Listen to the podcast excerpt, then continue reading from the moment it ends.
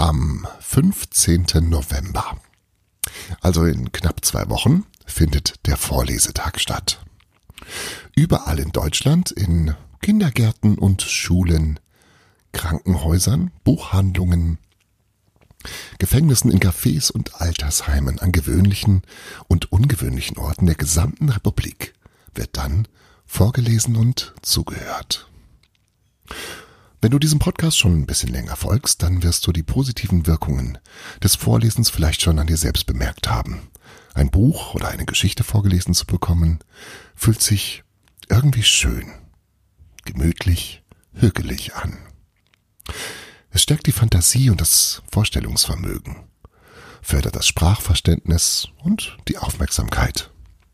Es beruhigt und inspiriert ist förderlich für das Selbstvertrauen und wirkt sich nachweislich positiv auf die schulischen Leistungen aus.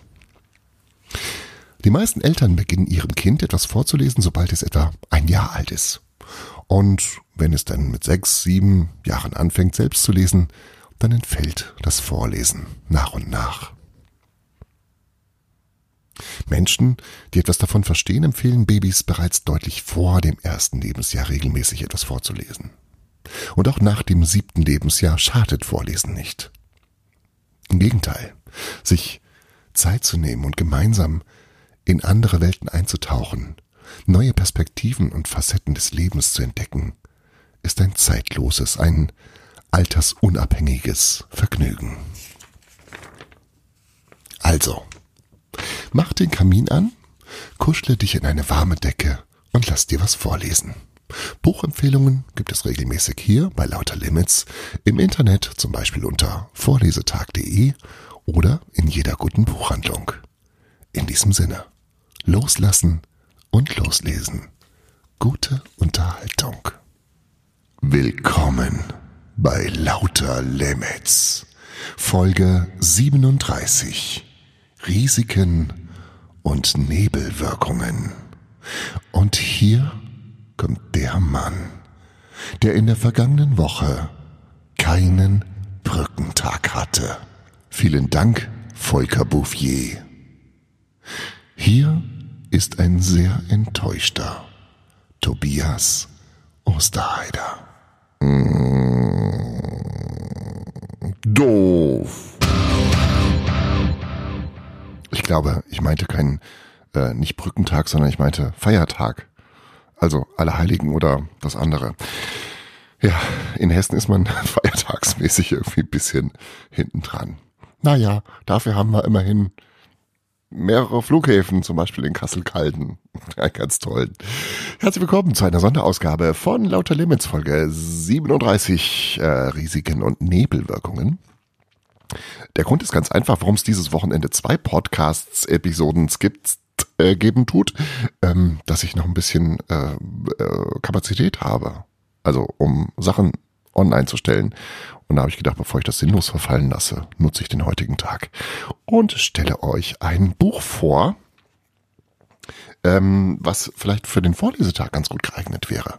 Es geht um Gefühle in diesem Buch und äh, wie man unterschiedliche Gefühle ähm, Kindern, die ja keine Gefühle haben, begreiflich machen kann.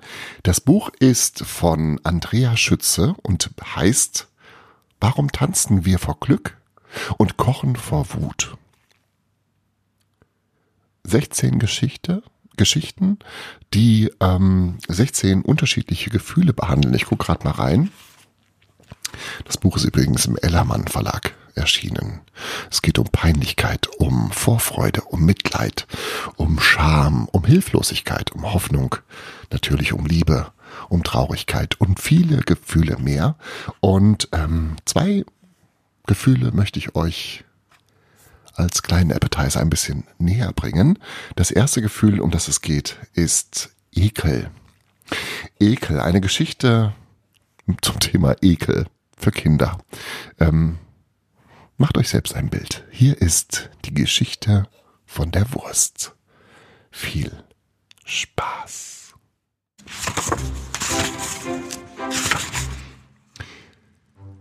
Lauter Limits liest.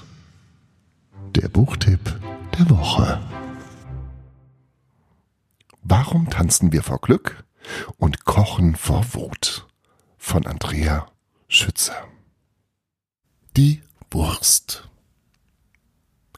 Stell dir mal eine frische, grüne Wiese vor. Voller Kräuter, Sommerblumen und Gräser in Hülle und Fülle. Darauf weidet bei strahlendem Sonnenschein unter einem Himmel voller Schäfchenwolken friedlich eine Herde Kühe. Sie mampfen, kauen, schlucken und käuen wieder, was das Zeug hält. Ihre Kuhglocken bimmeln gemütlich vor sich hin, wenn die Kühe hin und wieder zum Wassertrog stiefeln. Die Rinder haben den ganzen Tag nichts anderes zu tun, als mit ihrem Schwanz Fliegen zu verscheuchen, Milch zu bilden und sich ihre vier Mägen vollzuschlagen. Eines Tages jedoch fehlen ein paar Kühe auf der Weide, weil sie geschlachtet worden sind. Sowas passiert andauernd, auch wenn die Kühe dazu bestimmt nicht in der Stimmung gewesen sind. Dennoch sind aus ihnen ganz wunderbare Dinge entstanden, ohne die sich die meisten Leute ihr Leben gar nicht vorstellen können. Herr Wimmelmann war auch so einer. Jeden Tag ging er mit seinem dicken Hund Schlamper dieselbe Runde. Auf dem Gehweg vor dem Haus nach links, zwischen den Platanen durch den Park, über die Straße und hinein in die Metzgerei, während Schlamper draußen mit tropfendem Maul auf ihn wartete. Denn auch Schlamper konnte sich ein Leben ohne das, was er jetzt gleich bekommen sollte, nicht vorstellen. Herr Wilmenland trat also aus dem Laden und hatte zwei Würstchen in der Hand. Eines für Schlamper und eines für sich selbst. Während Schlamper für das Wurstvergnügen exakt zwei Sekunden brauchte, kaute Herr Wimmelmann den gesamten Heimweg genüsslich an dem köstlichen Wiesenkräuterwienerle herum, das aus einer der fehlenden Kühe entstanden war. Wiesenkräuterwienerle waren neu im Angebot der Metzgerei und Herr Wimmelmann hatte einfach nicht widerstehen können. Denn Wiesenkräuter hört sich, hört sich schließlich sehr gesund an. Nach blauem Himmel mit Schäfchenwolken, glücklichen Kühen, Sommerblumen und Gräsern in Hülle und Fülle. Herr Wimmelmann und Schlamper waren jedoch nicht nur beim Spazierengehen und Würstchenessen ein eingespieltes Team, sondern auch beim Haufenmachen. Natürlich machte nur Schlamper einen Haufen, während Herr Wimmelmann daneben warten stand, äh, damit wir uns nicht falsch verstehen. Man konnte in dieser Beziehung fast die Uhr nach Schlamper stellen. In der Regel hielt er es zwischen dem vierten und dritten Baum vor dem Haus nicht mehr aus. Sein Magen hatte die Ankunft des Würstchens registriert und seinem Darm mitgeteilt, dass der nun dringend Platz schaffen müsse. Aber hoppla, was war denn heute in Schlamper gefahren? Er krümmte sich zusammen und fabrizierte ebenfalls eine Wurst. Anders als die, die er eben verspeist hatte, aber dennoch eine Wurst. Doch diese landete mitten auf dem Gehweg und nicht, wie üblich, auf dem Grünstreifen zwischen den Platanen. Schlamper machte auf den Bürgersteig. Pfui, sowas hat es ja noch nie gegeben. Verdutzt griff Herr Wimmelmann in seine Jackentasche, um rasch ein Notfall-Hundehaufentütchen herauszuziehen. Doch, oh nein! Entsetzt stellte Herr Wimmelmann fest, dass er überhaupt keine Hundehaufentüte mehr in seiner Tasche hatte und außerdem urplötzlich unheimlich dringend selber auf Toilette musste. Und zwar so urplötzlich, unheimlich dringend allerhöchste Eisenbahn, dass er mit zusammengekniffenem Popo ganz schnell nach Hause flitzte, so schnell wie noch nie. Doch natürlich kam ein Unglück selten allein und so musste Herr Wimmelmann ächzend feststellen, dass er zum allerersten Mal in seinem Leben den Haustürschlüssel vergessen hatte. Und da sich seine Eingeweide immer stärker zusammenkrampften und mit allerlei Püpsen und Furzen gegen das unbekannte Bio-Wiesenkräuter Wienerle protestierten, wurde das Klogefühl immer stärker und stärker. Gerade noch rechtzeitig schaffte Herr Wimmelmann es, den im Vorgarten unter dem Tulpenbeet versteckten Ersatzschlüssel auszubuddeln. Noch nie im Leben war Herr Wimmelmann so erleichtert über eine Toilette gewesen. Also lassen wir ihn ruhig noch ein wenig sitzen und wenden uns nochmal Schlampershaufen zu. Und da lag er tatsächlich, langweilte sich und stank. Doch siehe da, ist das nicht Frau Lehmann? Sie schob mit dem einen Hand den Kinderwagen und hatte an der anderen Hand einen kleinen Jungen. Der kleine Junge musste fast rennen, so eilig hatte seine Mama. Bestimmt waren sie für den Kindergarten spät dran. Guck mal, Mama, ein Eicheichen, rief der Kleine und deutete mit in die Äste einer Platane. Eichhörnchen, verbesserte seine Mama und sah ebenfalls nach oben. Wie süß. Und weil man nicht gleichzeitig nach oben und nach unten gucken kann, zogen die beiden linken Räder des Kinderwagens schlurps eine tiefe, dicke Furche durch den weichen Hundehaufen von Schlamper und teilten ihn in zwei Hälften. Diese begannen, frisch angeschnitten sozusagen, doppelt so sehr zu stinken. Och nee, sagte die Mutter nach ein paar Schritten und warf schnuppernd einen genervten Blick auf das Baby im Kinderwagen. Nicht schon wieder, wir haben dich doch gerade erst gewickelt. Dann liefen die beiden weiter und zogen mit dem Kinderwagen noch eine Weile eine schnurgerade Kackspur auf dem Gehweg entlang, ohne dass sie dies bemerkten. Auch Herr Kaufmann von der Bank war schon am frühen Morgen in Hektik und ununterbrochen damit beschäftigt, noch vor der Arbeit wichtige Angelegenheiten zu regeln. Deswegen plapperte, tippte und wischte er ununterbrochen in und an seinen beiden Handys herum und trat, natürlich ohne es zu bemerken, in den rechten der beiden Häufchen. Als er schließlich tatkräftig ausschreitend und dynamisch in die Runde grüßend die Filiale seiner Bank betrat, deuteten die Kollegen naserümpfend und kopfschüttelnd auf seine Zuhe, auf seine Schuhe und rissen demonstrativ das Fenster auf. Weil jeder weiß, wie schlecht sich Hundekacke von Schuhsohlen entfernen lässt, wenn man nicht sehr viel Spülmittel, Putzschwämme und Küchenpapier zur Verfügung hat, gab auch Herr Kaufmann irgendwann auf und beriet seine Kunden den ganzen Tag in Socken. Gezwungenermaßen. Dumm nur, dass es das letzte saubere Paar gewesen war, das Herr Kaufmann genau an diesem Morgen hatte finden können, ob es nun ein Loch an der rechten großen Zehe hatte oder nicht. Doch Herr Kaufmann konnte nicht nur mit zwei Handys gleichzeitig telefonieren, sondern er hatte sich auch einen tollen Trick ausgedacht. Kurzerhand schnappte er sich nämlich einen großen schwarzen Filzstift und pinselte seine Zehe kohlrabenschwarz an. Und wenn man nicht ganz genau hinsah, dann fiel es überhaupt nicht auf.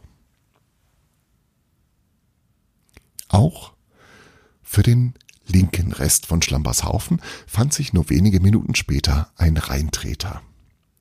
Es war Postzusteller Himmelsbach, der wie üblich drei Pakete gestapelt in den Armen und eine zusammengerollte Zeitung im Mund trug, weil er lieber einmal schwer bepackt lief, als mehrmals mit nur einer Sache. So machte Postzusteller Himmelsbach das schon immer und die Leute hatten sich längst an die nasse Spucke auf der Zeitung gewöhnt. Doch noch niemals war Postzusteller Himmelsbach beim fast blinden Pakete balancieren in irgendetwas hineingetreten. Doch diesmal war es soweit. Unbemerkt schleppte er die Reste des stinkenden Geschmiers ins nächste Haus. Und zwar im Erdgeschoss vor die Briefkästen, weiter in den ersten Stock auf Familie Webers, in den zweiten Stock auf Frau Hochreuters und in den dritten Stock auf Herrn Hahns Fußabtreter. Außerdem machte er beim Einsteigen in das Postauto den nagelneuen Teppich im Fußraum schmutzig und kam beim Fluchen, Schimpfen, wieder Aussteigen und nutzlosem Herumgewische mit bröseligen Papiertaschentüchern auch noch mit den Fingern dran an die Hundekacke. Und so kam es, dass sämtliche Pakete, Briefe und Zeitschriften, die der schlecht gelaunte und leicht Übelkeit verspürende Postzusteller Himmelsbach an diesem Tag noch ablieferte, alle irgendwie sonderbar unangenehm rochen. Und Herr Wimmelmann? Der hatte seine stinkenden Klamotten in die Waschmaschine gesteckt, ausführlich geduscht und lag mit einer Wärmflasche auf der Couch. Für Schlamper hatte er die Haustür offen gelassen, weil auch der sich immer noch nicht sonderlich wohl fühlte. Morgen würde es für die beiden keine Wurst geben. Zumindestens keine mit Wiesenkräutern, Gesundheit hin oder her. Dennoch hatte Herr Wimmelmann zumindest schon mal die Hundetüten bereitgelegt. Für alle Fälle. Lauter Emotionen. Es geht um Menschlichkeit. Lauter Limits. Ohrenbetörend. Gut. Genau, das war die Geschichte zum Thema Ekel und ich finde es schon bemerkenswert. Stellt euch eine Wiese vor, auf der Kühe weiden. Und jetzt nehmen wir zwei von diesen Kühen und schlachten sie erstmal. Ähm, speziell, aber nicht ganz ohne Reiz.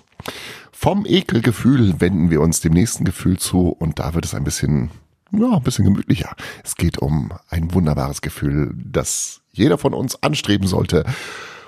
Bis zum geht nicht mehr. Es geht um Zufriedenheit und ähm, das Gefühl der Zufriedenheit wird mit einem kleinen Gedicht ähm, verdeutlicht. Und da hören wir jetzt mal rein. Ein Gedicht. Zufriedenheit ist wenn es schneit und der Schnee auch liegen bleibt. Zufrieden ist man aber auch mit Schokoladenpams im Bauch. Mit einem schönen Buch wie diesem ist man doch auch ganz gut zufrieden. Und in der schönen Weihnachtszeit gibt's Plätzchenduft, Zufriedenheit. Wenn die Winkelkatze winkt und das Glück ins Zimmer springt, wenn dir jemand Blumen schenkt und auch an die Vase denkt, wenn dir jemand was verspricht, dann ist Zufriedenheit fast Pflicht. Wenn man im Schwimmbad nicht ersäuft und es auch sonst so richtig läuft.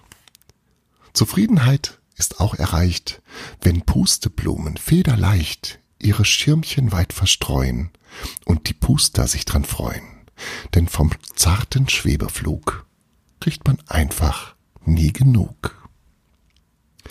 Wenn der Klötzchenturm mal hält wenn das Glas nicht gleich umfällt, wenn das Buntstiftbild gelingt, der Nikolaus nicht nur Nüsse bringt, wenn der Tag rundrum gut flutscht, keine Unterhose rutscht, wenn du mit Freunden, deinen Freunden tobst und dich jemand ganz doll lobt, fühlst du dich fit und blitzgescheit. Das ist dann auch Zufriedenheit. Es sind die vielen kleinen Sachen, die uns so schön zufrieden machen. Fällt dir noch ein Beispiel ein? Wer könnte womit zufrieden sein? Ein Frosch in seinem Matschesumpf? Der Pirat mit einem Holzbeinstumpf? Die Wespe mit dem Bienenstich? Die Sommersprosse im Gesicht? Die Fliegen in den großen Haufen? Den können sie sich ja selbst nicht kaufen. Die Möwe mit dem Mast vom Schiff? die Koralle mit dem Platz im Riff, der Hund mit seinem Lieblingsbaum, das Sandmännchen mit einem Traum, ein blauer Himmel, Menschenwimmel, Ruhe oder Trubelkrach. Ja, wer hätte wohl gedacht, was allerlei zufrieden macht? Zufriedenheit ist auch gegeben, wenn bunte Seifenblasen schweben, wenn im Topf der Pudding blubbt und in der Schule alles fluppt. Zufriedenheit, so wird's beschrieben, fühlt jeder gleich und doch verschieden. Und wenn's bei dir heute auch was gab, was dich zufrieden hat gemacht, dann nimm es doch als ein Geschenk, an das du gerne öfters denkst. Zufriedenheit, weiß man schon lange, ist wie eine Bratkartoffelpfanne. Am nächsten Tag fein aufgewärmt man lange noch davon schwärmt. Zufriedenheit ist ein Gefühl, wie Maracuja-Eis am Stiel. Wenn man einmal daran schleckt, weiß man für immer, wie es schmeckt. Zufriedenheit, du kannst ruhig lachen, kann man auch einfach selber machen. Lass dir auf einen Zettel schreiben, ich bin zufrieden. Und so soll's bleiben. Lauter Limits. And I'm feeling good. Andrea Schütze hat das Buch geschrieben. Warum tanzen wir vor Glück? Und kochen vor Wut. 16 Geschichten um ganz verschiedene Gefühle. Das der Vorlesetipp in dieser Woche. Erschienen ist das Ganze im Ellermann Verlag. Und morgen gibt's eine neue Folge von Lauter Limits. Freut euch drauf, denn auch das macht zufrieden. Weiß ich nicht. Muss man doch mal gucken. In diesem Sinne, wir hören uns. Habt einen wunderbaren, zufriedenen, entspannten und gut gelaunten Tag. Lauter Limits. What a wonderful world.